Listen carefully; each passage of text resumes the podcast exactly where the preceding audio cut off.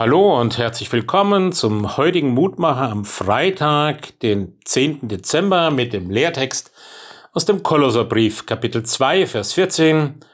Gott hat den Schuldbrief getilgt, der mit seinen Forderungen gegen uns war, und hat ihn weggetan und ans Kreuz geheftet. Eintrag gelöscht.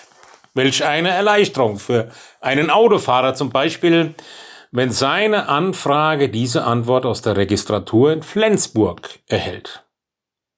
Und welche Last fällt erst von einem Leben ab, wenn wirkliche Schuld gelöscht wird. Man kann aufatmen, man kann wieder ruhig schlafen, man braucht keine Angst mehr vor einem Gerichtsurteil haben. Paulus schreibt, es ist ein Schuldschein auf unseren Namen ausgestellt. Wir stehen bei Gott in der Kreide, wir haben Gott nicht geachtet, wir haben seinen Willen verachtet, und wir sitzen auf der Anklagebank und können gar nichts mehr zur Entschuldigung vorbringen.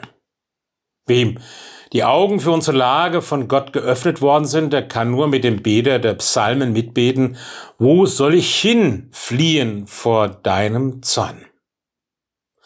Die Anklageschrift Gottes, die unsere Schuld unbestreitbar festgestellt hat, ist festgeschrieben. Doch nun hat der Richter höchst selbst den Eintrag getilgt. Die Schuld ist gelöscht. Wir sind frei, los und ledig. Die Schuld ist bezahlt, sagt Paulus. Wir müssen nicht mehr befürchten, von Gott vor die Schranken seines Gerichts gefordert zu werden. Und wieso das? Ist die Sünde nicht so schwerwiegend, unsere Stellung gegen Gott, unsere Trennung von Gott? Hat Gott großzügig ein Auge zugedrückt? Nein, er nimmt unsere Schuld durchaus ernst. Doch hat diese Schuld selbst auf sich genommen in seinem Sohn und hat alles zu Ende gebracht. Das macht er, weil er uns unbegreiflicherweise so sehr liebt. Es hat ihn nicht nur ein Federstrich, es hat ihn seinen Sohn gekostet. Suchst du meine Sünde, flieh ich von dir zu dir, heißt es in einem Lied. Nur Gott selbst konnte den Eintrag löschen. Er tilgt die Schuld unseres Lebens. Und so ist der frei, der den Weg zu ihm sucht, frei von Schuld und Sünde und der Vergebung seiner Liebe.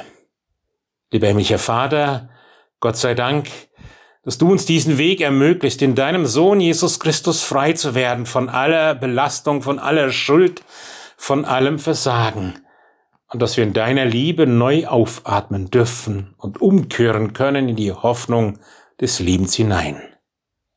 Amen. Es grüßt Sie, Ihr Roland Friedrich Pfarrer.